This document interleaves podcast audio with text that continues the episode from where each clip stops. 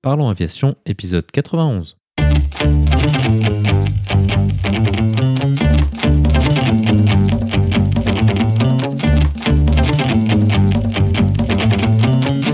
Parlons Aviation, le podcast qui parle de tout ce qu'ils veulent.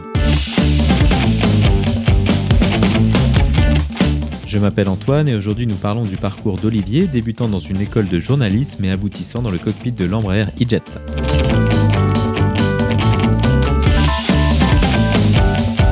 Nous proposerons également la vidéo de la semaine. Bienvenue à bord, j'espère que vous êtes confortablement installés. Parlons Aviation épisode 91 et prêt au départ.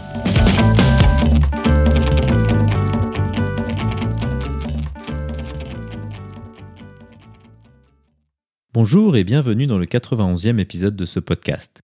Cette semaine, nous allons parler d'un exemple de parcours assez atypique pour accéder au métier de pilote de ligne. Notre invité de la semaine est Olivier. Olivier est pilote de ligne sur Embraer E-Jet, ce qui inclut les modèles 170 à 195. Il a débuté sa vie professionnelle en tant que journaliste dans des revues ainsi que sur le web. À 35 ans, il a pris la décision de se reconvertir en tant que pilote professionnel. Il nous expliquera son cheminement logique afin d'aboutir sur ce choix difficile et des contraintes qui se posent à cet âge où peu entament des formations aussi longues et coûteuses.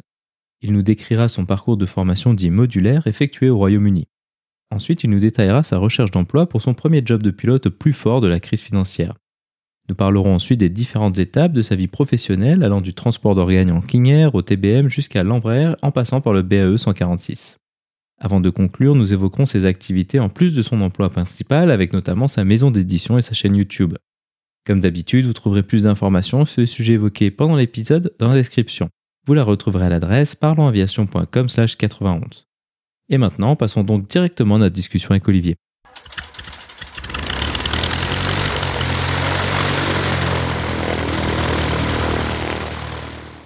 Bonjour Olivier et bienvenue sur Parlons Aviation. Peux-tu nous décrire ton parcours aéronautique? Eh bien, bonjour Antoine, merci beaucoup de, m'avoir invité. Euh, alors mon parcours aéronautique, euh, moi je suis passionné d'aviation depuis que je suis ado. Quand j'étais ado, je m'achetais des, revues d'aviation avec euh, mon argent de poche. Et puis quand j'ai 17 ans, j'ai eu l'occasion de faire un stage chez Aviation et Pilote, qui s'appelait Aviation et Pilote privé à l'époque, un stage d'été. En fait, mon prof de géographie était pilote privé, il nous parlait souvent d'avions dès qu'il pouvait dans ses cours de géographie. il se trouve que son frère était le directeur d'aviation et pilote. Donc j'ai pu faire un stage. J'ai fait mon baptême de l'air pendant ce stage avec euh, l'avion de la revue qui était un Cessna Centurion à l'époque. Et puis, et puis j'ai acheté mon le manuel du pilote privé pendant ce stage. Et puis bah après, il y a eu la terminale, il y a eu les études, etc. Donc euh, je me suis pas lancé tout de suite. Je ressortais régulièrement le manuel. Et en fait, j'ai attendu quasiment dix ans avant de commencer le, la pratique du PPL à Logne. Euh, donc j'ai passé mon PPL. Alors je fais quand même un bref retour en arrière puisque je parlais de la terminale. J'étais passionné d'aviation, mais en fait à l'époque je pouvais pas du tout me lancer dans la carrière de pilote de ligne. La principale raison c'était ma myopie qui me permettait pas, avec les normes médicales de l'époque, qui étaient donc purement françaises, d'obtenir la visite médicale classe 1 des professionnels. Euh, L'autre raison, c'est que j'étais pas spécialement un scientifique, mais c'est pas forcément quelque chose qui, qui, qui empêche complètement. Donc du coup, je me suis lancé complètement dans autre chose comme étude. J'ai fait un institut d'études politiques, une école de journalisme, en me disant, bah, je serai pilote privé et je pourrais déjà prendre beaucoup de plaisir à, à piloter en tant que pilote privé. Donc du coup, j'en reviens là où j'étais arrivé. Donc euh, une fois que j'ai commencé à travailler, j'avais pu mettre un peu d'argent de côté. J'ai donc passé mon PPL à Logne, comme je le disais. Et puis après, bah, j'ai commencé à pas mal utiliser l'avion pour me balader. Je trouvais que c'était plus sympa d'allier l'utile à l'agréable, l'agréable faire de l'avion et puis l'utile plutôt que de faire juste des ronds, des ronds dans le ciel, profiter de l'avion comme moyen de transport. À cette époque-là, j'ai beaucoup fait de week-ends en avion avec euh, des amis, des collègues, des membres de la famille. Euh, L'avantage, c'est qu'on ne volait pas tout seul, c'est quand même plus sympa. Et puis l'autre avantage qui est pas négligeable, c'est que ça me permettait de partager les frais avec eux, euh, donc de voler plus pour en payant moins. Et puis j'essayais de les emmener euh, sur un week-end, parce qu'en me disant, euh, faut quand même qu'ils puissent en profiter, pas juste faire de l'avion pour faire de l'avion. Donc on partait deux jours, éventuellement trois jours sur les week-ends un petit peu à rallonge. Et puis je les emmenais dans des endroits sympas. Euh, j'aimais bien aller sur les îles, parce que je trouve que les îles, c'est vraiment là qu'on voit tout l'intérêt de l'avion. La, ligne droite, pas besoin de prendre le bateau, etc. Donc je suis beaucoup allé à l'île Dieu, je suis allé à Belle-Île, l'île d'Ouessant, euh, etc. Et puis donc en parallèle, donc je, je travaillais, euh, je travaillais comme journaliste au début, et puis après j'ai, je me suis orienté vers le web. Et puis dans mon métier de journaliste, j'avais beaucoup l'occasion de prendre l'avion pour aller en Europe, pas mal aux États-Unis. Et puis évidemment, bah, chaque fois que je prenais l'avion, c'était beaucoup Air France. J'essayais d'aller faire un petit tour de vent dans le cockpit en disant que j'étais pilote privé. Donc j'ai eu l'occasion de faire beaucoup beaucoup de, de jump seats, donc de, de vols en, poste avec des, des équipages qui m'accueillaient. Et puis euh, évidemment j'adorais ça. Et plus le temps passait, plus je me rendais compte que que je finissais par sortir de ce cockpit avec deux sentiments un peu mêlés. D'abord le, le plaisir et la joie de l'avoir fait parce qu'on s'en lâche jamais. Et puis quand même de plus en plus un, un regret de pas de pas avoir pu en faire mon métier. Et puis c'est l'époque où donc euh, l'Europe a mis en place les, les, les règles européennes qui, qui régulent l'aviation. Et je me suis aperçu en me renseignant que sur le médical, en tout cas pour ce qui était de la myopie, les nouvelles normes européennes étaient plus souples que les anciennes normes françaises, puisqu'il a fallu euh, harmoniser. Donc, euh, bah, pour le cas de la France, c'était un assouplissement en ce qui concernait la myopie. Et donc, euh, je me suis rendu compte que je pouvais maintenant passer cette visite médicale classe 1 des pilotes professionnels, des pilotes de ligne et l'obtenir. Et là, j'avais 34 ans. Donc euh, je me suis dit bon, euh, qu'est-ce que je fais? Est-ce que je me lance dans une reconversion à 34 ans, ce qui est quand même, ce qui est pas très vieux, mais c'est pas forcément tout jeune euh, ou pas. J'en ai pas mal parlé autour de moi. Euh, C'était pas une décision facile à prendre. Et puis en fait, ce qui m'a vraiment décidé, c'est une, une, citation sur laquelle je suis tombé de, de du président Roosevelt, le premier des deux, puisqu'il y a eu deux présidents américains qui s'appelaient Roosevelt, qui disait que euh, c'est difficile de vivre un échec, mais que c'est encore plus difficile de vivre sans avoir essayé de réussir. Et ça a un peu fait un déclic chez moi. Je me suis dit, euh, si je si j'essaye, peut-être que je trouverai pas de boulot, ou peut-être que j'arriverai pas à faire cette formation. Mais si j'essaye pas, dans 20 ans, dans 30 ans, quand, quand j'arriverai en retraite, je me dirais, à tes comptes, t'aurais dû essayer. Donc du coup, j'ai décidé de me lancer dans, dans cette formation. Euh, j'ai voulu faire le, la TPL théorique en anglais pour compliquer un peu la tâche, mais je me disais que ça, ce serait plus difficile pendant la TPL, mais après ça m'apporterait quand même des choses, j'aurais j'aurais progressé en anglais. Donc j'ai fait ça par correspondance. Et puis une fois que j'ai terminé la TPL, je suis parti en Angleterre, toujours dans un peu dans la même logique, faire ma, ma formation euh, donc CPLIR, pilote professionnel, qualification de vol aux instruments, euh, que j'ai fait donc à Bristol, dans le sud-ouest de l'Angleterre.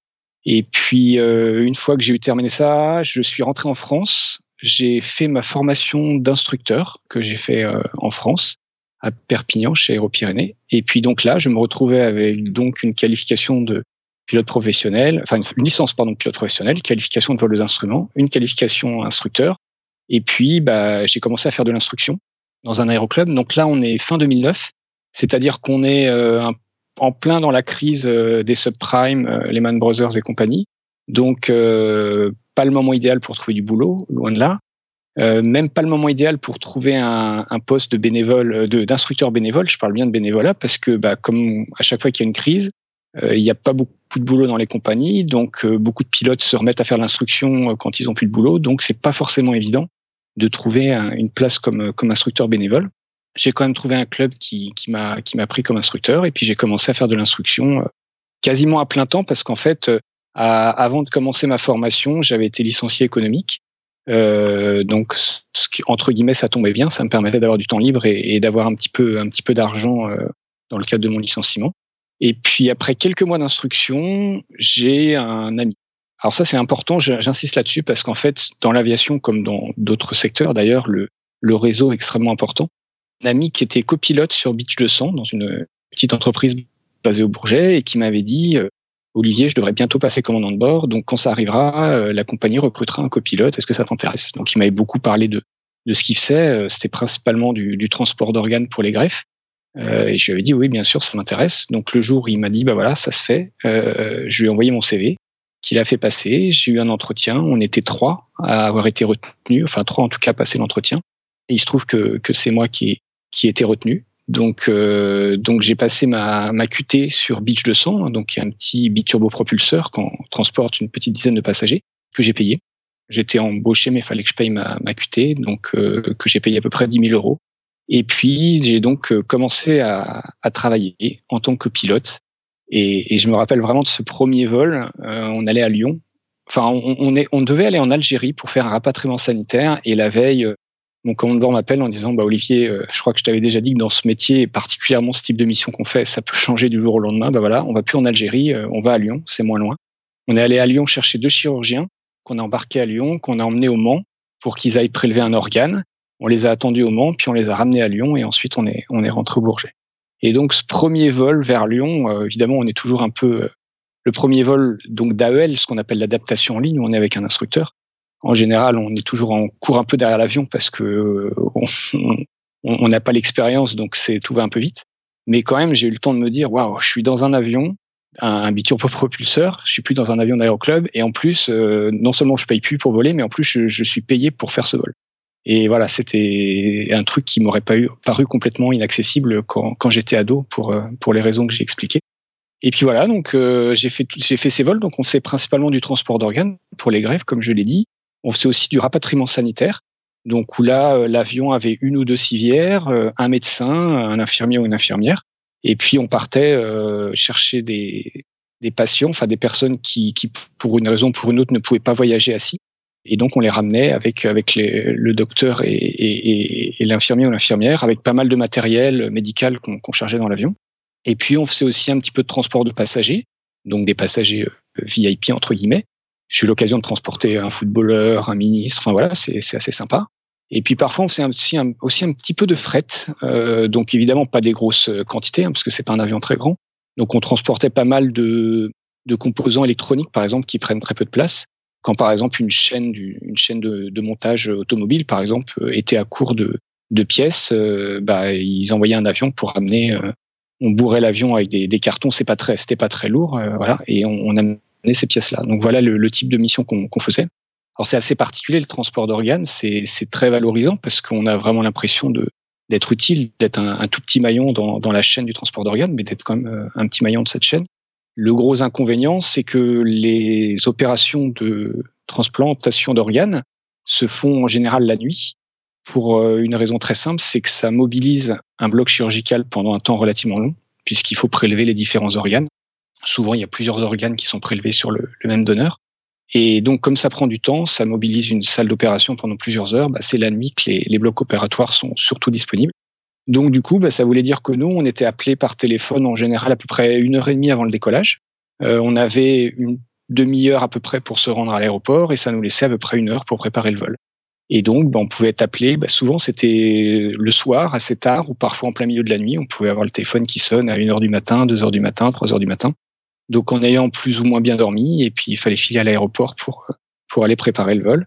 On emmenait les chirurgiens, et puis arrivé sur place, eux, ils filaient à l'hôpital pour chercher l'organe, et puis nous, bah, on essayait de dormir un petit peu en attendant. Le temps d'attente sur place pouvait aller de deux heures quand c'était un cœur, qui est l'organe qui était prélevé le plus vite, parce que c'est l'organe qui est prélevé en premier, parce que c'est celui qui, qui survit le moins longtemps une fois qu'il n'est plus irrigué par, par le sang et donc par l'oxygène jusqu'à 6-7 heures dans certains cas euh, d'attente sur place. Donc on avait euh, des lits pliables et puis euh, quand l'aéroport avait une salle à nous, à nous prêter, on se mettait dans une salle, mais ça arrivait aussi qu'on qu dorme dans l'avion, ce qui est pas très agréable, notamment en plein hiver quand il fait froid. Euh, j'ai été réveillé plusieurs fois par le par le froid, c'est pas très pas très agréable, pas facile de se rendormir. Et là, on se dit bon, c'est cool. Euh, je fais un métier qui me plaît beaucoup, mais euh, être réveillé par le froid comme ça dans la nuit, un peu, un peu l'impression d'être, euh, d'être, d'être un SDF parfois sur cet aspect-là, en tout cas.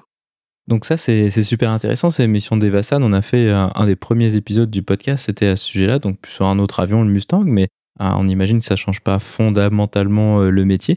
À quoi ça ressemble la vie d'un pilote d'Evasan comme ça, enfin de, de transport d'organes, ce que tu faisais? Est-ce que du coup, tu étais d'astreinte euh, tout le temps. Alors on imagine probablement comment est-ce que ça fonctionnait les plannings à ce moment-là alors euh, déjà, on avait la chance d'être dans une compagnie qui nous qui respectait les jours off. Donc en général, on avait euh, six jours d'affilée où on était on, donc des jours où on était d'astreinte, suivi de deux jours off.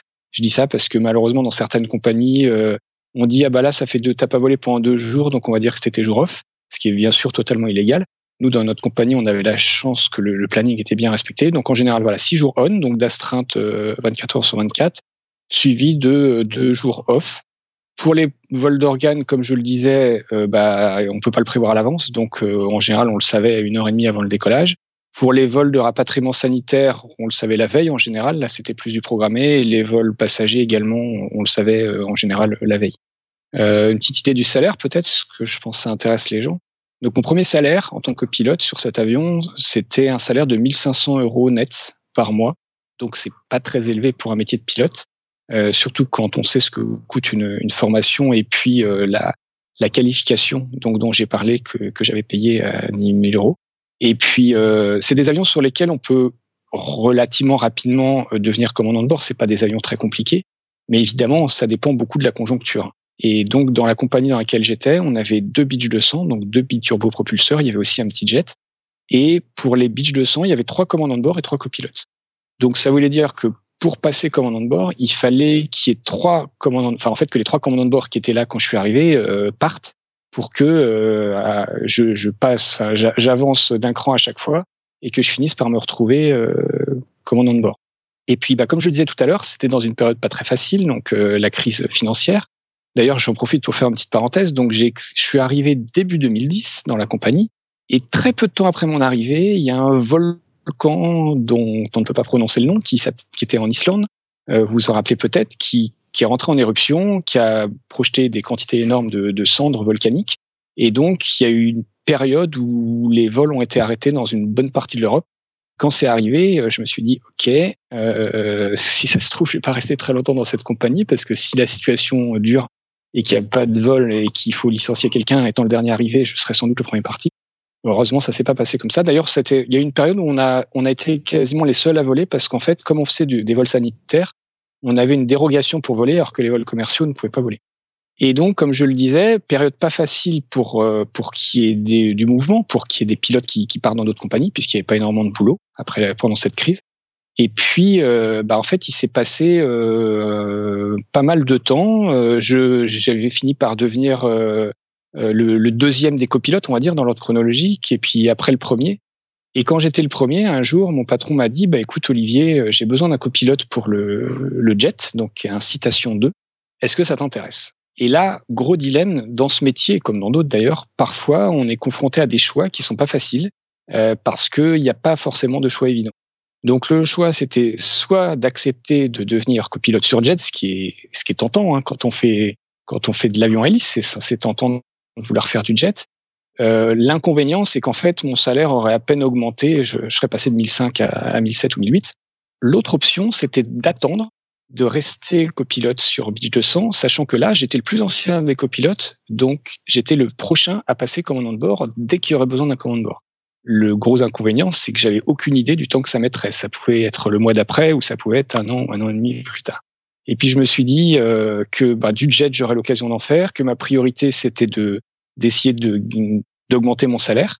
Euh, les commandants de bord étaient payés à peu près, euh, bah, étaient payés même pas à peu près, précisément 3000 euros, donc euh, deux fois plus que les copilotes. Et je me suis dit, bah, allez, je vais être raisonnable, même si le côté un peu passion aurait été peut-être de dire, allez, je vais faire du jet. Et j'ai attendu. Et bah, je m'en suis félicité parce que très peu de temps après, quelques mois après, je suis passé donc commandant de bord, euh, donc en place gauche, toujours avec les mêmes évidemment, et je suis resté donc au total trois ans que pilote, deux ans commandant de bord, avant de, de quitter la compagnie au bout de cinq ans. Donc ce métier d'Evasan, comme tu disais, c'est quelque chose qui a lieu euh, la nuit sur des horaires irréguliers. Qu'est-ce que ça donne comme euh, type de vie? Est-ce que c'est une vie où on est facilement fatigué? Est-ce que c'est une vie où on vit euh, que la nuit et on essaye de, dormir le jour? Est-ce que c'est c'est quelque chose de difficile? Comment est-ce que tu as ressenti un peu cette période-là? Euh, Oui, c'est fatigant. En fait, on cumule de la fatigue. Quand j'ai un de mes amis qui est parti avant moi de la compagnie et qui m'a dit qu'il avait mis un an à vraiment reprendre un rythme normal entre guillemets. Et quand moi je suis parti, c'est à peu près ça. Enfin, ça dépend des gens, mais c'est vrai qu'on met du temps et on, est, on a tout le temps le téléphone avec nous, euh, mais vraiment tout le temps. Euh, quand, quand je me prenais ma douche, bah, j'avais le téléphone dans la salle de bain pour être sûr de l'entendre. Quand j'allais au resto, je me rappelle une fois, j'étais allé à un resto qui était dans, dans, dans une cave un peu voûtée, là, qui était très jolie, mais du coup le téléphone passait pas. Et là, je me suis dit, ok, comment je vais faire? Euh, bah, J'ai dit, j'ai appelé mon patron en disant, mon téléphone passe pas, je suis dans tel restaurant, ils savent, ils sont prévenus, enfin ils savent qu'il faut prévenir tout de suite si vous appelez, est-ce que vous pouvez les appeler sur leur fixe, si ça vous suit, etc. je pouvais pas me permettre de faire ça à chaque fois.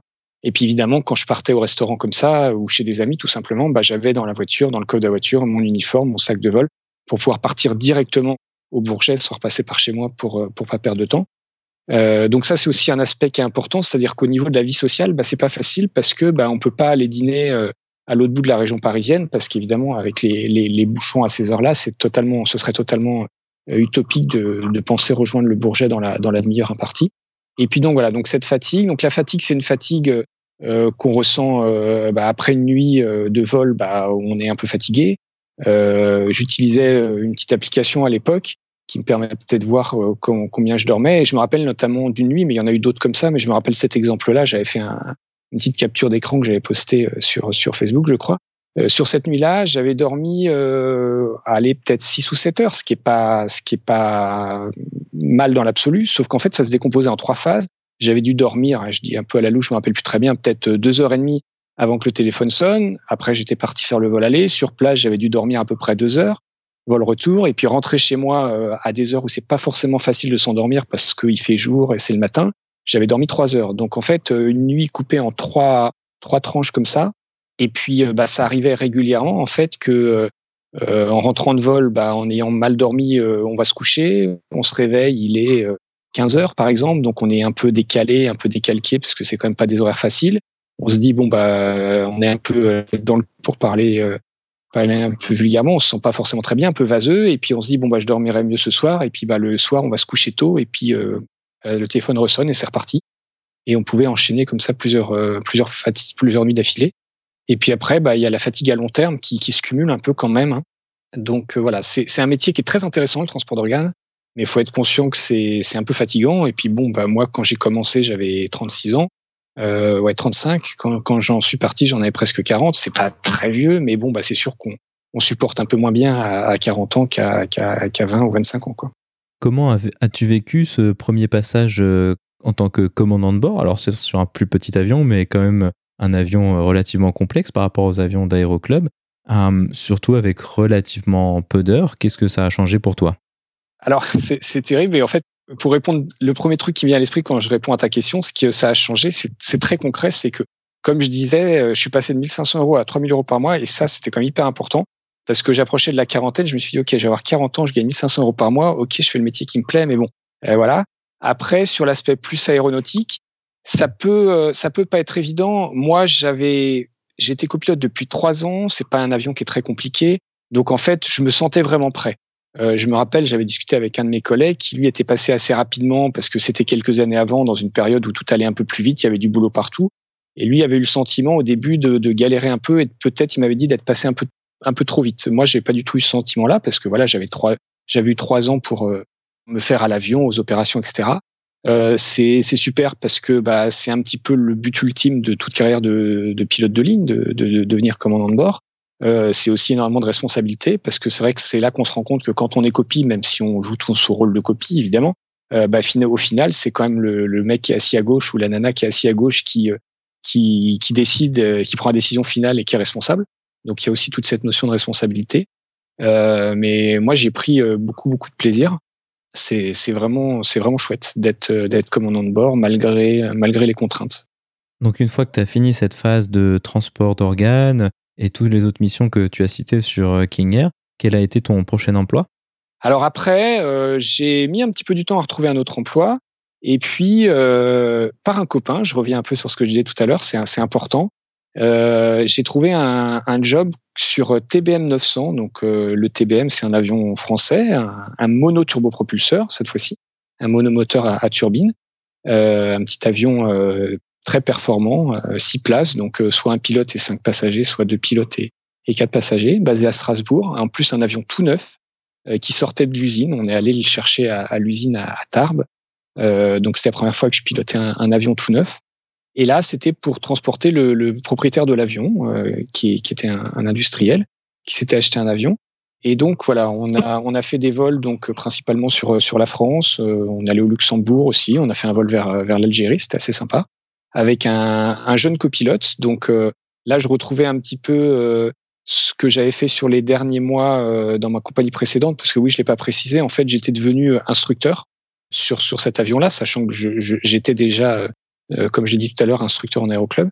Donc en fait, dans ma compagnie précédente, donc sur le, le, le Beach 200, je faisais ce qu'on appelle donc des AEL, dont on a déjà parlé, les adaptations en ligne, à la fois pour des, des, des copilotes, donc j'étais assis à gauche, le siège du commandant de bord, mais aussi pour, pour des commandants de bord. Donc là, je jouais le rôle du copilote, instructeur. Euh, et puis je faisais aussi des contrôles, ce qu'on appelle les contrôles en ligne. Et donc du coup, bah, sur le TBM, j'étais avec un, un, un, jeune pilote dont c'était le premier emploi, ce qui était mon cas peu de temps avant, enfin cinq ans avant. Mais voilà, donc c'était intéressant parce qu'il y avait aussi une petite partie d'instruction entre guillemets pour pour lui apprendre un peu la bah le, ouais, le, la réalité du métier et comment ça se passe au quotidien, ce qui est quand même un peu différent de, de ce qu'on de ce qu'on voit en école. Et puis euh, et puis voilà, donc là ça n'a pas duré très très longtemps puisqu'en fait la l'entreprise souhaitait faire des vols de transport public pour rentabiliser l'avion. Et puis à l'époque, c'était un peu compliqué le transport public en, en mono turbopropulseur. C'était pas vraiment prévu par la réglementation. Il y avait deux, deux compagnies aériennes en Europe qui avaient euh, qui avaient des l'autorisation de le faire à titre un peu expérimental. Donc du coup, ça s'est pas fait. Et, et, du coup, le projet a, a, pas pu se tenir dans la durée. Et donc, ça n'a duré que quelques mois. Enfin, ça n'a duré même que, que deux mois, euh, puisque à la fin de la période d'essai, euh, moi et le copilote, on, notre période d'essai a pris fin pour pour ces raisons économiques. Et là, en fait, bah, des fois, il y a des, un peu des hasards. Euh, le jour même, euh, donc le matin, je reçois le même, et le soir, je reçois un coup de téléphone d'un pilote que je connaissais. Encore une fois, hein, je me répète, mais c'est important de le, les gens qu'on connaît pour pour trouver un boulot, qui m'appelle et qui me dit, bah écoute, Olivier, euh, ma compagnie CityJet recherche des pilotes. Est-ce que ça t'intéresserait d'être convoqué en, sélection? Donc je dis, bah écoute, tu tombes bien, je viens de perdre mon boulot, donc ça m'intéresse évidemment. Et voilà, donc je suis parti à, à Dublin pour passer les, les sélections. Donc c'était les premières vraies sélections que je passais, euh, puisque bah, mes deux jobs précédents, c'était des entretiens, c'était des petites entreprises, des petites boîtes, donc c'était des, des, entretiens avec euh, le, le, patron, le chef pilote, mais là c'était une vraie sélection, donc avec euh, de la théorie, un entretien et puis un, un test au simu. Donc évidemment en anglais, hein, puisque c'est une compagnie irlandaise, donc avec qui ajoute un petit peu de difficulté. Et puis, bah, il se trouve que, que j'ai réussi cette sélection-là. Un soir, je sors du cinéma, il est presque minuit, et puis j'ai un message sur mon téléphone euh, me disant euh, Est-ce que vous pouvez me rappeler? Donc c'était le, le mec qui s'est passé à sélection, mais il me disait ni oui ni non sur le message. Donc euh, évidemment, un peu le, le, stress, parce que à cette heure-là, je ne pouvais pas le rappeler, donc j'ai dû attendre le lendemain pour le rappeler. Et avoir la, la bonne nouvelle, euh, j'avais réussi la, la sélection. Entre-temps, avant de commencer le, la, la, formation à Dublin, euh, j'ai un, j'ai un ami pilote, pilote privé, qui m'appelle et qui me dit euh, Olivier, est-ce que ça t'intéresserait de faire un convoyage d'avion d'avion? Et en fait, c'était un truc un peu fou. C'était euh, aller en Afrique du Sud, chercher un PA28, donc un petit monomoteur à piston d'aéroclub, et le ramener jusqu'en Europe, jusqu'en Allemagne, donc en traversant quasiment bah oui toute l'Afrique du, sud au nord quand il m'a dit ça, je me suis dit waouh. En fait, là, pareil, deux, deux, deux réactions. Je me suis dit ouais, c'est génial. Et en même temps, je me suis dit ouh, c'est un peu chaud quand même. euh, donc, je me suis un peu penché sur la question. Euh, bon, j'allais être aidé par euh, par un routeur qui, qui ferait la route, qui déposerait tous les plans de vol, qui s'occuperait des autorisations de survol, etc. Donc, ce côté un peu compliqué était, était pris en charge. Euh, j'ai dit OK si j'étais accompagné de quelqu'un. Donc, j'ai j'ai embarqué avec moi un, un, jeune pilote professionnel de mon aéroclub qui venait de terminer sa formation. Et donc, on a pris un A380 d'Air France pour aller à Johannesburg. Puis là, bah, on a récupéré, on a récupéré l'avion. Euh, on a été accueilli par un couple de pilotes qui, qui s'occupaient de l'avion euh, pendant qu'il était là-bas et qui nous ont dit bon là la météo c'est pas terrible, il y a beaucoup d'orages et tout. Euh, bon c'est un pilote qui avait plusieurs milliers d'heures de vol. Euh, je lui dis bah écoute tu connais bien le coin forcément, tu as plus d'expérience que moi donc si tu me dis que c'est pas le bon moment on va attendre un peu. Donc on a attendu deux jours quand même, on a pu faire un peu de tourisme et donc on est parti, on a fait une première escale au Zimbabwe à Harare, la capitale du Zimbabwe, pour prendre du carburant. On a redécollé. On est allé ensuite euh, à Lilongwe, au Malawi, où on a dormi. On a redécollé Lilongwe pour aller vers Dodoma en Tanzanie. Et là, on a traversé un lac, comme un lac qui était plus large que, que la Méditerranée, par exemple, pour aller en Angleterre. Donc, euh, on avait des gilets de sauvetage, un canot, on avait même des petits dispositifs de pour pouvoir respirer quelques minutes en autonomie au cas où. Et donc à Dodoma, on a juste repris du carburant, on est reparti, on est allé euh, jusqu'à Nairobi, donc au Kenya, où on est resté deux jours, euh, le temps d'attendre une autorisation de survol qui n'était pas encore arrivée. Et là, c'était assez magique. On était dans, à l'aéroclub euh, of East Africa, qui était vraiment un vieil aéroclub avec un clubhouse qui ressemblait vraiment à, à ce qu'on peut voir dans Out of Africa. Ça faisait vraiment le, le bâtiment en bois avec le bar, avec un, un moteur en étoile d'avion au mur, etc. C'était vraiment un cadre un peu magique. Et puis même les chambres avec les, lits et les moustiquaires, on avait vraiment l'impression, encore une fois, d'être dans Out of Africa. Quand on a pu partir, on a fait le vol le plus long du voyage entre Nairobi, donc au Kenya, et euh, Addis Abeba, en Éthiopie. On a fait 6h40 de vol. Euh, il faut savoir que l'avion, c'était un avion remotorisé en diesel qui utilisait donc du carburant jet A1 comme les, comme les jets, comme les turbines, et qui a l'avantage de se trouver beaucoup plus facilement en Afrique. Et puis euh, l'avion consommait moins avec ce, ce carburant, et donc on avait une autonomie de quasiment 10 heures en, en, prenant le, régime le plus économique. Euh, on a traversé l'équateur euh, sur ce vol-là. Et puis on a dormi à Addis Abeba. Le lendemain, on, est allé d'Addis Abeba à Khartoum, au Soudan, où on n'est pas resté, c'est pas forcément un endroit où on a envie de rester. Euh, c'est pas l'endroit le plus stable. On a redécollé pour aller jusqu'en Égypte, euh, à Assouan, à côté du, lac et du barrage. Euh, là, c'était un vol assez magique aussi, parce qu'on était au-dessus du désert pendant plusieurs heures et les contrôleurs ne nous recevaient plus du tout. Donc, en fait, on a dû faire ce qu'on appelle des relais radio en passant des messages qui étaient relayés par des pilotes d'avion de ligne qui, forcément, étant beaucoup plus haut, arrivaient à, recevoir le contrôleur et puis nous aussi. Et puis après avoir dormi à Assouan, on a redécollé pour aller à El Alamein sur la côte nord de l'Égypte. Et puis on est reparti pour se poser en Grèce, en Grèce euh, à Chania, c'est-à-dire sur l'île de la Crète, pour être précis. On a dormi et puis après les dernières étapes, on s'est posé euh, en Croatie et ensuite en Autriche et pour terminer à Leipzig euh, en Allemagne. Donc c'est un voyage qui nous a fait faire 50 heures de vol sur à peu près 8 jours et à peu près 10 000 kilomètres à peu près à, la louche. Donc un, beau voyage, puis une petite aventure quand même de faire de, faire toute la toute la toute la longueur de l'Afrique, toute la hauteur de, l'Afrique dans un, un, petit avion euh, monomoteur à piston. Wow, alors ça c'est super impressionnant. Tu as mentionné cette notion de que vous aviez un, un, un routeur, parce qu'on imagine dans des pays comme ça, c'est des pays avec de l'aviation générale beaucoup moins développée. Quel était un peu son, son rôle? Est-ce qu'il s'occupait vraiment de tout, euh, toute la partie euh, paperasserie, si on peut se permettre ce raccourci? Alors, il s'occupait déjà du, du, choix de la route. Alors, l'avion avait l'avantage d'être bien équipé. Il était, euh, il était certifié IFR. Euh, il avait euh, le Garmin 1000, donc c'est un GPS avec des, des, des grands écrans. il y avait un pilote automatique aussi. Donc, le fait de faire le vol en IFR, ça simplifie un petit peu le, la route parce que bah, on n'a pas trop de questions à se poser. En IFR, c'est beaucoup plus simple de naviguer qu'en VFR, qu'au vol à vue on était dans des bonnes conditions météo. Hein. C'était un vol en fait ce qu'on appelle en régime de vol IFR, mais en fait on était en, conditions euh, visuelles, hein, conditions VMC. Donc ça c'était plus simple. Il s'occupait de toutes les toutes les autorisations de survol parce que comme tu le dis dans ces pays-là, surtout pour de l'aviation euh, légère, bah, il faut avoir des autorisations de survol. était en contact permanent avec nous, ce qui était important aussi parce qu'on survolait quand même des zones euh, des zones pas forcément très très très idéales en cas de, de panne moteur, des zones qui pouvaient être un peu hostiles. J'ai parlé du désert tout à l'heure dans l'avion, on avait un petit, un, petit récepteur GPS euh, qui en fait émettait notre position par satellite toutes les deux minutes. Il envoyait notre position euh, au routeur et puis à quelques, proches qui avaient les accès. Donc en fait, il pouvait voir toutes les deux minutes un petit point sur la carte et c'était un gros avantage parce que si jamais on avait eu un problème, il pouvait voir que l'avion descendait et finissait par arriver au sol et donc savoir de façon relativement précise à deux minutes près notre position pour bah, prévenir euh, prévenir les, secours en fonction de l'endroit où on s'était posé. Donc ça, c'était c'était quand même une bonne sécurité. Et on avait aussi une balise de détresse portative qu'on avait sur nous quand on n'était pas dans l'avion. On, voilà, on pouvait éventuellement avoir un peu des, soucis. Alors pour le petit détail, on dans notre euh, avion de tourisme, on était en uniforme avec des galons. Alors c'est un truc qu'il faut pas faire quand on est en avion de tourisme en, uniforme avec des galons parce que ça fait rigoler tout le monde. Mais là, c'était, je dis que ça fait rigoler tout le monde parce qu'il y a des gens qui le font, mais c'est pas forcément très très bien vu. En Afrique, c'est quelque chose qui est important parce qu'en fait, bah, en Afrique, euh, le simple fait de voir un pilote en uniforme, eh ben, ça facilite vachement tout. Euh, on va, tout va se passer beaucoup plus facilement que si on avait été en civil.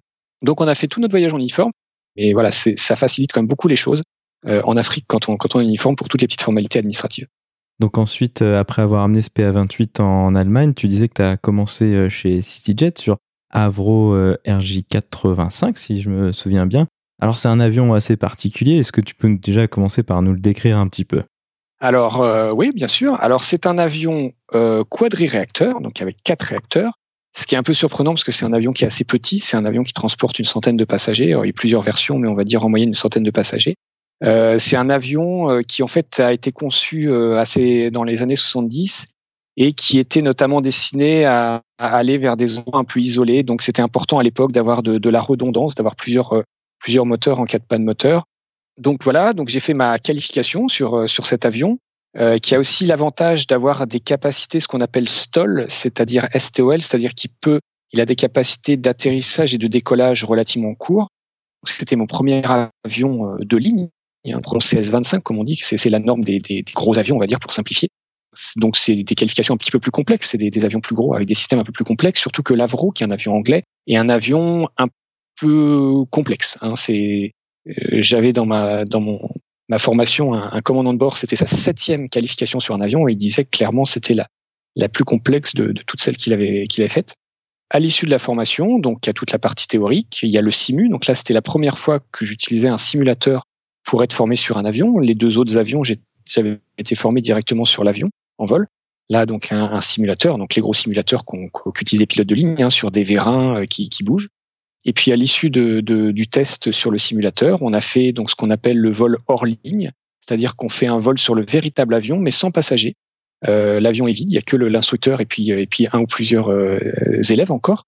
Et donc moi j'étais parti de Dublin.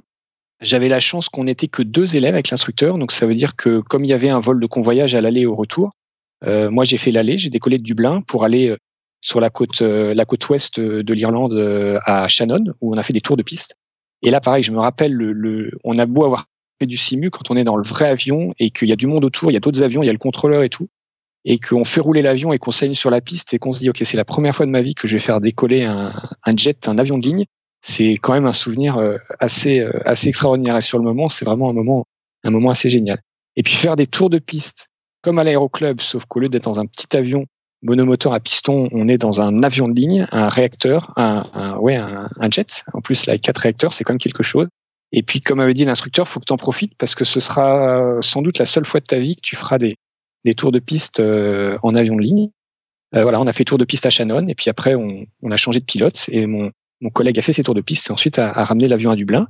Et puis bah après, eh ben il s'est pas passé grand chose parce qu'en fait euh, c'était une période où la compagnie avait besoin de beaucoup de pilotes et puis, bah, au niveau des capacités de formation, que ce soit le simulateur, que ce soit les, les instructeurs disponibles, eh ben, ils en manquaient.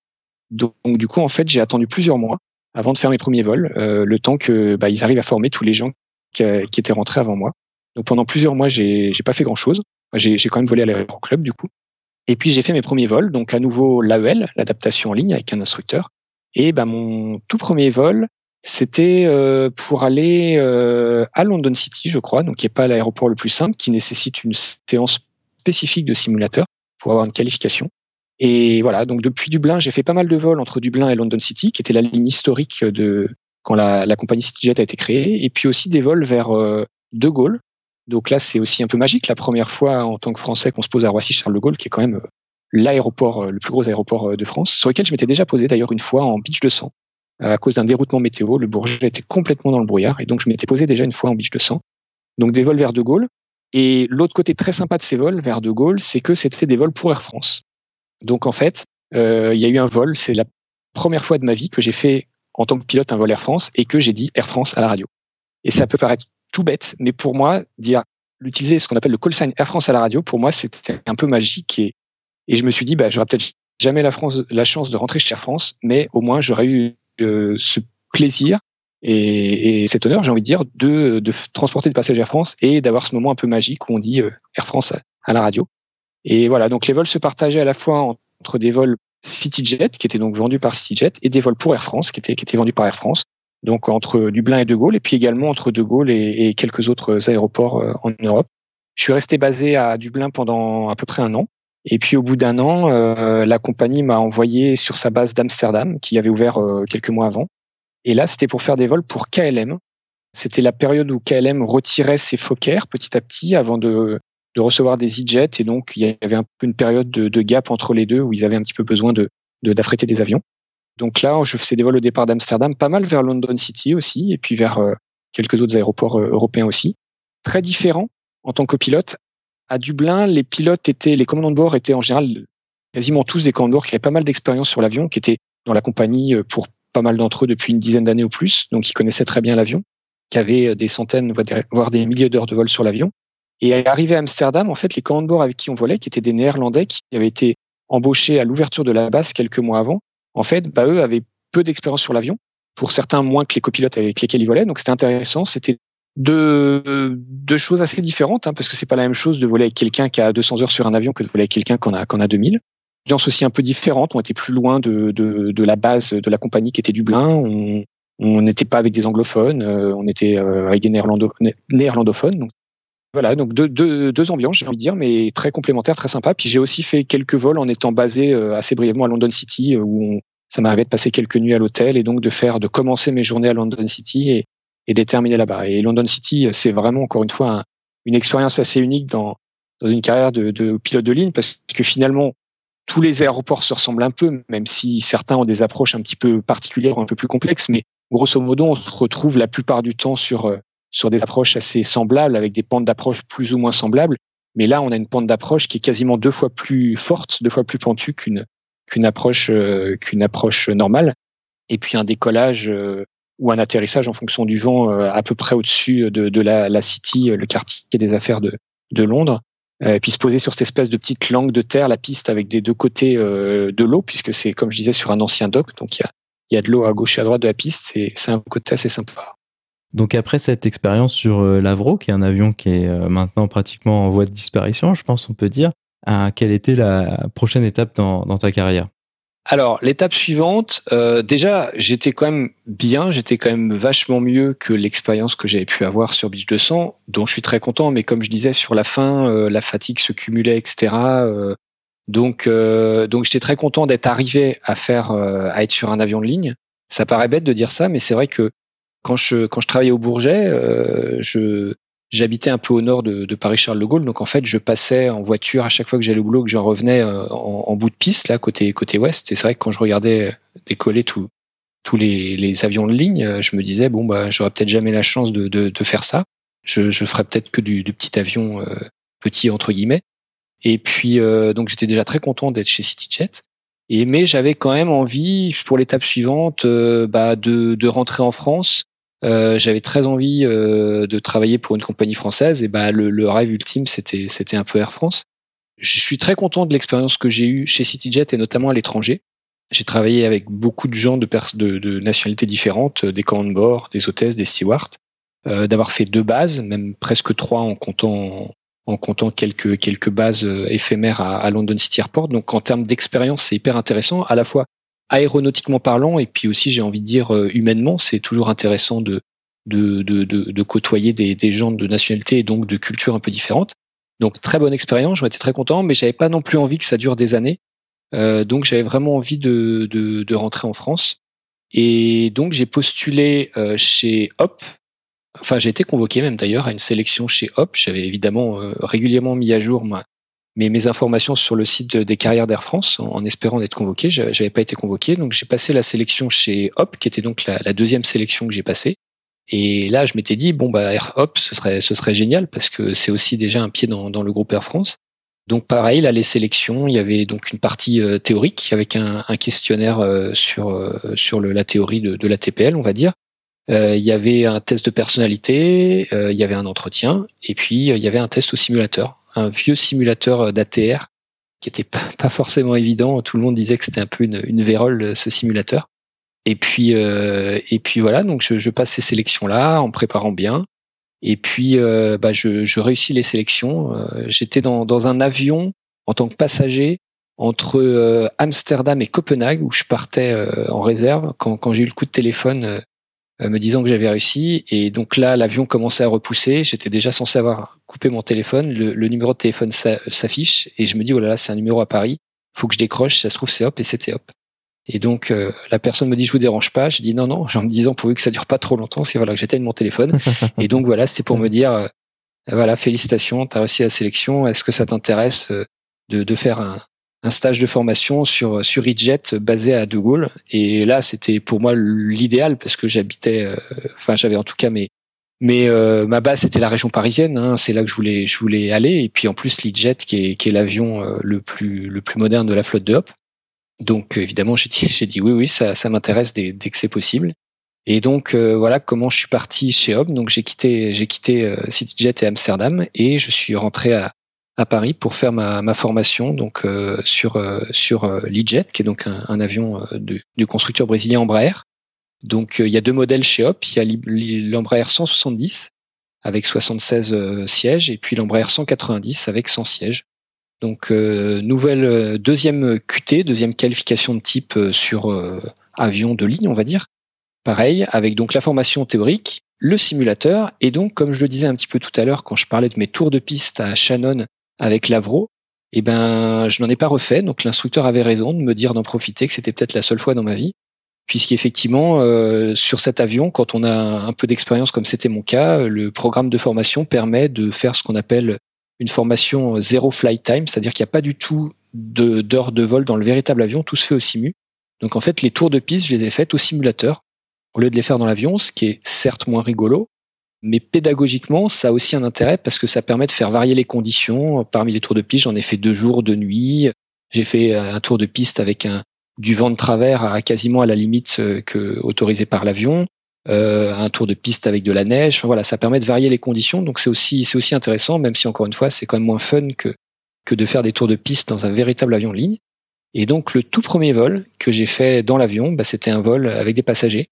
Et puis donc évidemment avec un, un, commandant de bord instructeur, toujours pour faire cette, cette AEL, adaptation en ligne qu'on fait à, à, à l'entrée dans, dans chaque compagnie ou à, à chaque fois qu'on change, qu'on change d'avion. Donc voilà, donc euh, bah, j'ai commencé à voler sur le réseau de Hop. Donc en fait, euh, ça c'était donc en 2018. Et à l'époque, Hop faisait à la fois des vols pour Air France, on en faisait d'ailleurs pas mal au départ de, de Charles de Gaulle, donc euh, des vols Air France, et puis des vols Hop, c'est-à-dire avec des passagers qui avaient acheté des billets sur le site de Hop, des billets Hop. Euh, ça a un petit peu changé depuis, puisque maintenant Hop ne fait plus que des vols pour Air France. Il n'y a plus de vols vendus directement par, par Hop, qui, qui n'est plus une marque commerciale. Voilà, donc ben là, un avion beaucoup plus moderne hein, par rapport à l'Avro. Euh, un avion conçu dans les années 90 avec donc euh, cockpit, comme ce que je disais tout à l'heure, avec, euh, avec des, des, écrans relativement grands. cinq, cinq écrans relativement grands dans l'avion. Donc un, avion qui fait beaucoup plus de choses. Euh, il permet par exemple de visualiser le, plan de descente, donc c'est super pratique parce qu'on voit tout de suite par rapport à la trajectoire de l'avion si on va arriver au prochain point à l'altitude à laquelle il faut qu'on soit ou trop ou trop bas. Donc euh, euh voilà, c'est un avion qui fait beaucoup de choses tout seul. Par exemple, c'est un avion quand on est en l'air, qu'on rencontre des conditions givrantes, ben en fait l'avion va tout seul mettre euh, donc les protections qu'on appelle anti-ice, anti-givrage, il va les mettre tout seul, il va les enlever tout seul. Contrairement à beaucoup d'avions dont, euh, dont la 320 par exemple, je crois qu'il faut le faire manuellement. Tu, tu confirmeras, Antoine? Ouais, exactement. Et voilà, donc un avion très moderne, très différent de, de l'Avro. Euh, bah, c'est toujours agréable d'être dans un avion moderne. Hein. On, on, aime bien les, les, les, les, côtés pratiques euh, de, de la modernité et, et, un avion super sympa qui est assez joli en plus. Moi, j'aime bien l'Avro avec notamment il, il, a, il a un joli petit nez là. Et puis, euh, et puis bah, l'entrée dans le groupe Air France, qui est que je j'expliquais tout à l'heure que le plaisir que j'avais pris à, à utiliser le Colson Air France chez CityJet, bah là c'était un peu l'étape l'étape suivante. C'était pas chez Air France encore, mais déjà dans le groupe. Et puis j'ai eu l'opportunité, euh, au bout de d'à peu près un an dans la compagnie, j'ai postulé un, un, poste au sol, puisque dans, dans les compagnies aériennes, il y a un certain nombre de postes au sol qui sont accessibles aux, pilotes. Euh, donc il y a eu un appel d'offres, j'ai postulé pour euh, un poste d'officier sécurité des vols. Euh, L'officier sécurité des vols, euh, c'est donc quelqu'un qui va qui est un pilote chez Hop, et euh, qui va donc j'ai été accepté, j'ai passé un entretien, euh, je fais de l'automotivation en entretien, j'ai été j'ai été retenu. Donc j'ai commencé euh, cette fonction évidemment en parallèle de, de mes de mes vols puisque évidemment je continue à voler. Et donc l'officier sécurité des vols va avoir une fonction donc comme son nom l'indique liée à la sécurité des vols, il va recevoir tous les rapports écrits par des pilotes, les pilotes de la compagnie.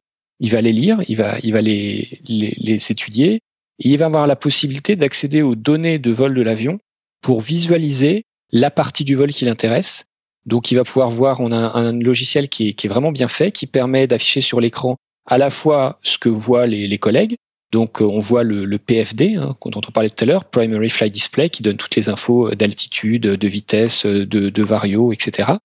Euh, et puis on va avoir accès à toutes les données du vol, celles qui sont enregistrées dans les, les fameuses boîtes noires, sauf que là évidemment on n'accède pas aux boîtes noires, c'est les mêmes données mais qui sont enregistrées sur des, des cartes mémoire qui vont nous permettre à tout moment de savoir, d'avoir énormément de paramètres sur l'avion, donc que ce soit les paramètres les plus simples comme la vitesse, l'altitude, etc., mais aussi de savoir si le train d'atterrissage est rentré ou sorti, les volets, euh, quelle est la position de la manette des gaz, euh, voilà, énormément de paramètres. Et donc ça permet, après avoir lu le rapport, de remettre dans le contexte, de voir un petit peu ce qui s'est passé, si s'est passé quelque chose.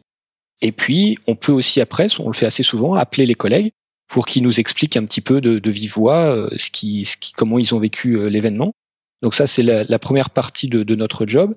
Une deuxième partie du job, c'est parfois il y a un événement qui arrive mais qui n'est pas forcément vu par les pilotes, et donc c'est les, données de vol qui, qui, génèrent une sorte d'alarme en fait. Euh, et donc là, on va étudier les données de vol de la même façon avec le même logiciel, et si nécessaire, on va demander, on va contacter les pilotes en leur disant, bah voilà, il y a, eu un, un petit événement, est-ce que tu peux euh, rédiger un rapport? C'est une obligation réglementaire, et donc là, à nouveau, on se retrouve avec les données, le rapport, on appelle les collègues si nécessaire, et euh, pour pour euh, traiter donc euh, traiter l'événement. Et puis une, une troisième partie de, ce travail, c'est les pilotes sont, sont en formation continue pendant toute leur carrière. Et dans la formation continue annuelle, il y a un certain nombre de cours ou d'interventions. Il y a une intervention sécurité des vols qui n'est pas un cours, hein, qui est une intervention où en fait on va faire une présentation PowerPoint aux collègues pour mettre en avant les, les objectifs de sécurité de l'année pour partager avec eux des événements, euh, des événements particuliers qui sont arrivés dans, chez nous ou dans d'autres compagnies et qui permettent bah, d'apprendre. On apprend beaucoup des, des, événements qui sont arrivés à d'autres pilotes. C'est comme ça aussi qu'on s'améliore. Donc voilà, c'est aussi une partie qui est hyper intéressante de, de notre travail où, où, on a donc ces interventions avec les collègues. Ça, ça, donne lieu à des échanges qui sont extrêmement intéressants et, et enrichissants. Donc voilà, donc aujourd'hui, j'ai donc à la fois le, le, le, job de base de, de pilote, de copilote, et puis euh, sans plus cette fonction au sol d'officier sécurité des vols. Alors ça, c'est une carrière euh, très euh, diversifiée. Il y a aussi un autre aspect dans lequel tu t'es lancé plutôt récemment, c'est une chaîne YouTube. Est-ce que tu peux nous en dire un petit peu plus sur le, le contenu que tu y proposes? Alors oui, j'ai lancé début 2020 une chaîne YouTube qui s'appelle Histoire d'aviation, histoire au, au, pluriel. Et donc mon idée à, à la base, c'était donc de raconter des histoires, un peu comme le, le nom de la chaîne l'indique, euh, de parler aussi de livres euh, autour de l'aviation. Moi, j'aime euh, j'aime beaucoup lire. On apprend énormément de choses en lisant. Et puis c'est vrai que bah depuis un certain nombre d'années, avec la généralisation des, des téléphones, des tablettes, etc., on a tendance à moins lire. Donc j'avais envie de donner envie aux gens de lire. Et puis j'avais aussi envie de parler un petit peu du métier de pilote, de d'expliquer des choses, soit à des gens qui s'intéressaient à l'aviation, soit à des gens qui découvraient un petit peu. Et puis, bah, deux mois après le, le, lancement de cette chaîne, il y a donc eu euh, le Covid, etc. Donc, du coup, j'en ai profité pour faire un certain nombre de vidéos pour euh, donner un peu des, des conseils euh, à, à, mon niveau. Hein. Je, je, suis qu'un pilote parmi d'autres, mais pour essayer d'expliquer un petit peu la situation en, en essayant de d'être le plus factuel possible. Comme je l'ai dit tout à l'heure, j'ai une formation de journaliste, donc ce que les gens apprécient sur la chaîne, c'est que je, je cite des, des, des, des, rapports, je, je donne des chiffres, je, je mets des, des, des graphiques ou des, des, des, éléments visuels dans, dans les vidéos. Et j'essaye, c'est vrai que depuis quelques semaines, de mettre un petit peu en garde les gens qui sont qui ont envie de se lancer dans ce métier en leur disant si vous voulez faire ce métier, il faut pas abandonner votre rêve, mais euh, peut-être qu'il faut au moins se poser la question de savoir s'il faut pas retarder un petit peu le, le début de la formation, puisque c'est des formations qui coûtent cher. Quand on n'a pas la possibilité de passer par par l'ENAC par exemple ou par les, les KDR France qui qui sont fermés pour l'instant, qui sont des formations gratuites, euh, donc il faut quand même réfléchir. Et j'ai un peu fait le parallèle avec ce qu'on vit nous en tant que pilote au quotidien, en disant bah parfois euh, on est amené à changer de plan. On avait prévu de décoller à telle heure et puis les conditions météo euh, se dégradent autour de l'aéroport et on va être amené à retarder le décollage pour pour faire un décollage en toute sécurité. Ça veut pas dire que le vol est forcément annulé, mais on est amené à retarder le décollage pour pour des raisons de sécurité. Et j'explique aussi, je fais un deuxième parallèle en disant que dans notre métier de pilote, on a prévu de faire quelque chose, mais en permanence, on peut être amené à réévaluer la situation quand les, paramètres changent et donc à envisager une autre possibilité, un autre plan, euh, éventuellement passer sur un plan B et ne pas se focaliser, ne pas tunneliser comme on dit sur euh, le plan qu'on avait à l'origine si encore une fois l'évolution de, la, situation fait que c'est peut-être une meilleure idée de, passer sur un autre plan. Donc voilà, j'essaye un petit peu de, mettre en garde là-dessus et puis de raconter aussi euh, des, un peu le quotidien du métier. Euh, j'ai fait une vidéo sur euh, London City Airport dont je parlais tout à l'heure pour parler un petit peu de cet aéroport avec euh, avec des, vidéos, des, approches sur les, deux les deux QFU, donc c'est-à-dire en face à l'est et face à l'ouest. Et puis c'est toujours intéressant. J'ai pas mal de retours, de de commentaires positifs, donc c'est assez sympa de de voir qu'on bah, qu'on fait plaisir aux gens en leur racontant des trucs et en leur en leur faisant partager le métier. Ok, très bien. Alors commençons à nous diriger vers la conclusion ton parcours, c'est un parcours qui a commencé un peu sur le tard et, qui a mis quand même du temps à se concrétiser vers euh, ton objectif initial qui était faire de la ligne. Qu'est-ce que tu retiens comme euh, enseignement, j'ai envie de dire, de, ce parcours et quels seraient un peu euh, tes conseils pour quelqu'un qui souhaiterait se lancer plutôt sur le tard comme toi tu l'as fait à 35 ans? Alors, se lancer sur le tard, bah, c'est une petite difficulté supplémentaire. Hein. C'est un peu les hésitations que j'avais au début en me disant euh, si je suis candidat à un poste, euh, je vais, finir ma formation à 36 ans en face de quelqu'un qu'on a 22, 23, 24, 25. Est-ce qu'une compagnie va pas se dire vaut mieux euh, capitaliser sur quelqu'un qui est susceptible de rester 10 ans de plus dans ma compagnie que sur quelqu'un qui forcément partira en retraite un peu plus rapidement?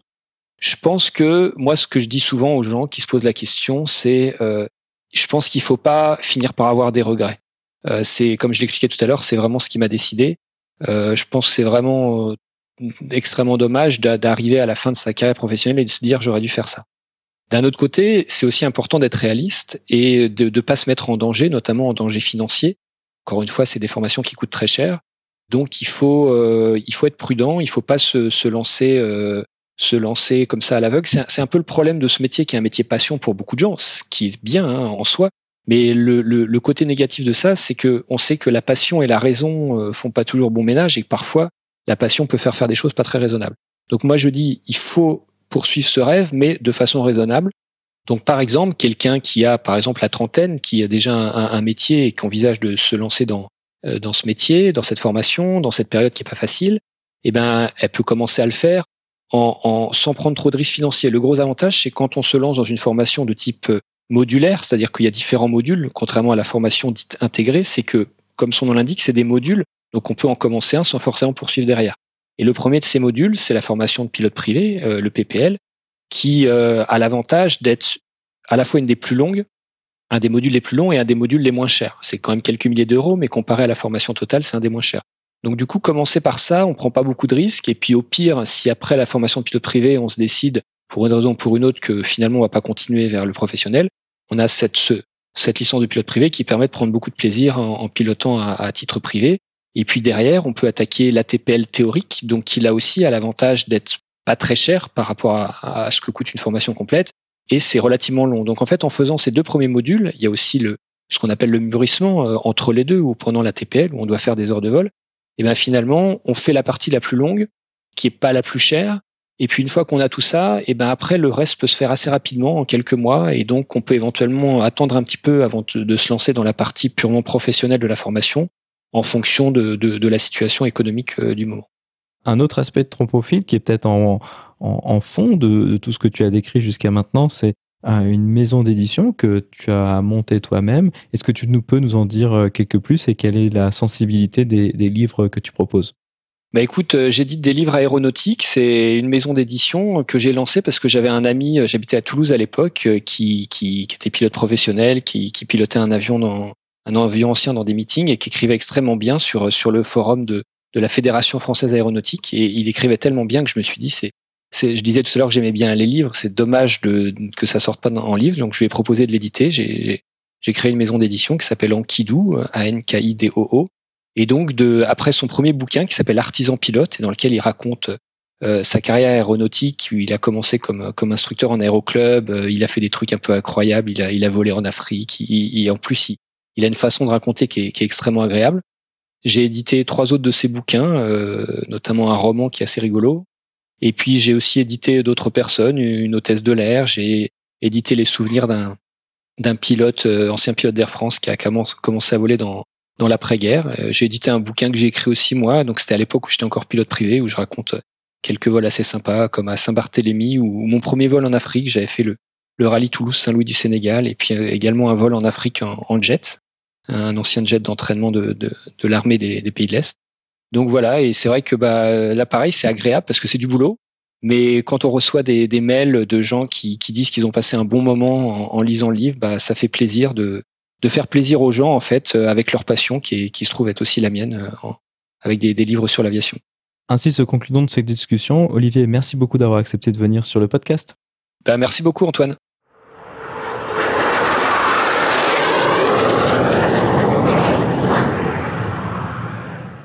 La vidéo de la semaine est une vidéo de la chaîne YouTube d'Olivier Histoire d'aviation.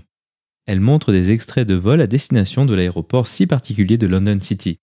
Cette vidéo permet de se faire une meilleure idée des spécificités de ce terrain au milieu de la ville de Londres. Vous trouverez le lien vers la vidéo dans la description ou en allant sur le lien parlonsaviation.com slash vidéo 91 sans accent sur le E de vidéo.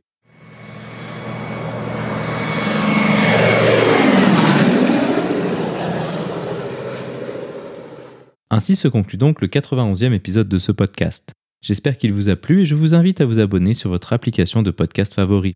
Également, n'hésitez pas à laisser un avis 5 étoiles sur iTunes, ce qui permettra à d'autres personnes de découvrir ce podcast. Je tiens à remercier Olivier d'avoir accepté de venir sur le podcast pour nous parler de son parcours. La description de cet épisode est disponible sur notre site web parlonsaviation.com/91. Si vous avez des questions, des remarques ou des suggestions, n'hésitez pas à nous contacter sur contact@parlonsaviation.com.